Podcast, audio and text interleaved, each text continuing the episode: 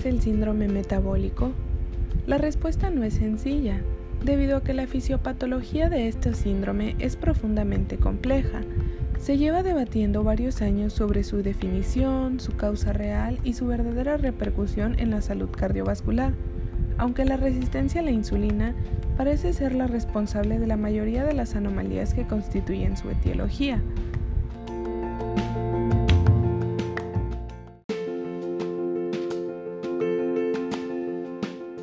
Las últimas definiciones de las sociedades científicas dicen que entendemos como síndrome metabólico a la situación clínica en la que un sujeto presenta tres o más de las siguientes condiciones.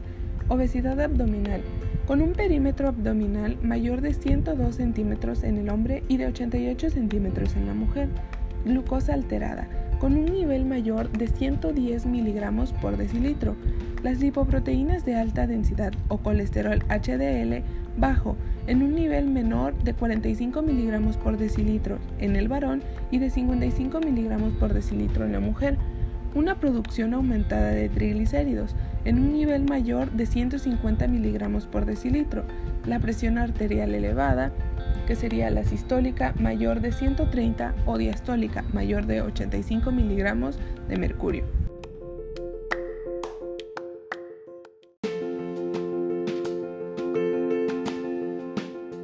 Así pues, el sujeto con síndrome metabólico podrá presentar 3, 4 o 5 de estos factores de riesgo, variando además la intensidad de cada uno de ellos, lo que le conferirá un peligro diferente, pero siempre alto, de que sus arterias se enfermen.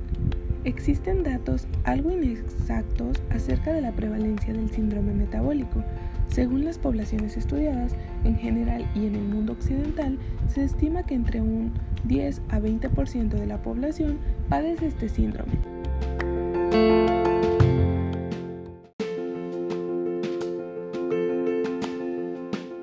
Parece haber una relación clara con la edad de tal manera que su prevalencia aumenta considerablemente en la franja de individuos mayores de 60 años, donde se barajan cifras de más del 40% en algunas sociedades occidentales.